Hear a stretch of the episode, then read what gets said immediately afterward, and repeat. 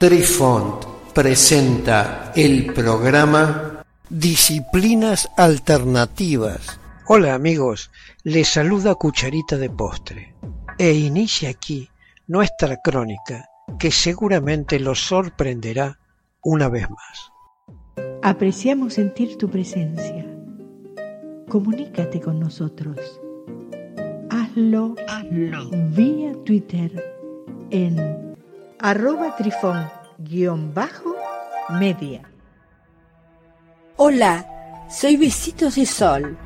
En el programa de hoy escucharemos la evaluación de McDonnell y la biorretroalimentación. Capítulo 9. La tercera metodología de alteración de la conciencia que se describirá brevemente en la biorretroalimentación, que para abreviar en adelante denominaremos biorretro, y es un tanto única, ya que en realidad emplea los poderes autoconectivos del hemisferio izquierdo para obtener acceso a áreas del cerebro derecho como las cortezas cerebrales, motoras y sensoriales inferiores y una variedad de centros para la activación del dolor o del placer. Las dos prácticas anteriores o suprimen el hemisferio izquierdo como se hace en la hipnosis o lo pasan por alto e ignoran como se hace en la meditación trascendental.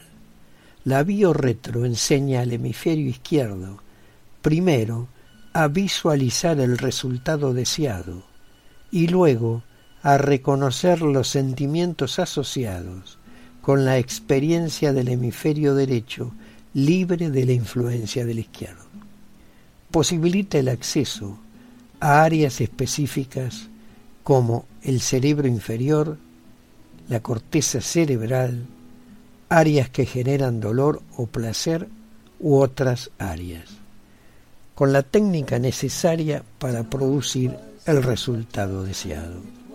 Además, la biorretro se puede utilizar para acelerar en gran medida el logro de estados meditativos profundos para los individuos principiantes. Aquellos que no tienen experiencia en técnicas meditativas y cuyo progreso en esa metodología se mejora a través de la visualización efectiva.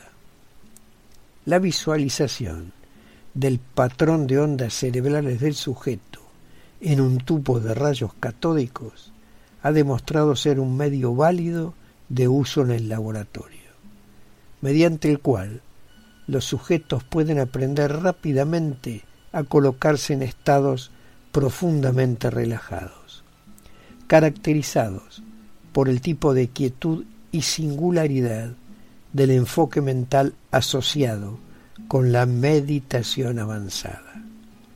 La palabra biorretro se acuñó a fines de la década de 1960 para describir los procedimientos de laboratorio que luego se usaban para entrenar a sujetos de investigación experimental.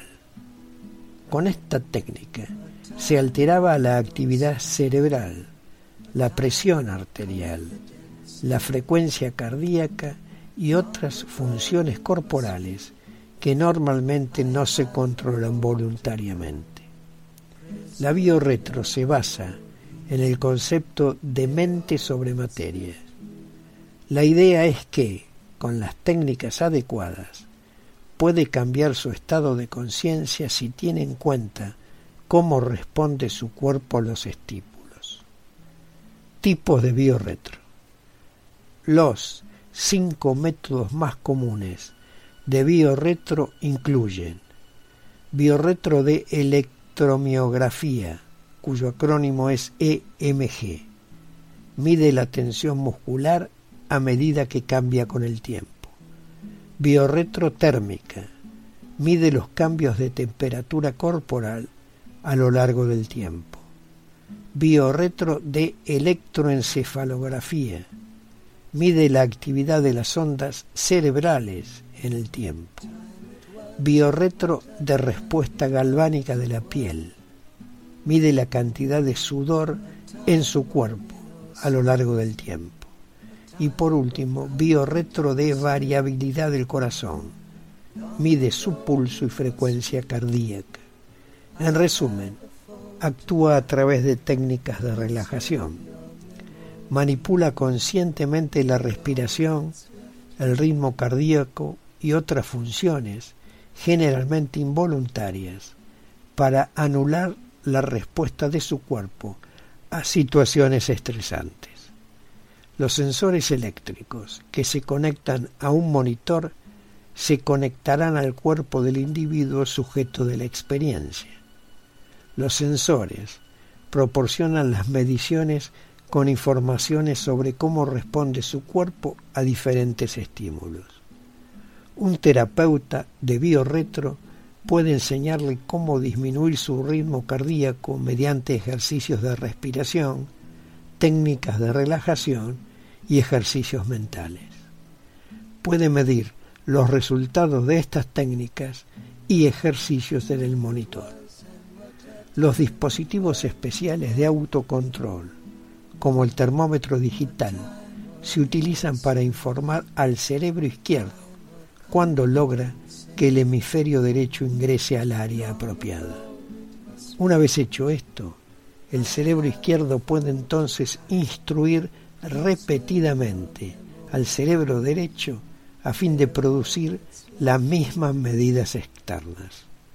De esta manera, la conciencia del cerebro izquierdo está habilitada para acceder a áreas apropiadas en el cerebro derecho utilizando un modo de demanda consciente.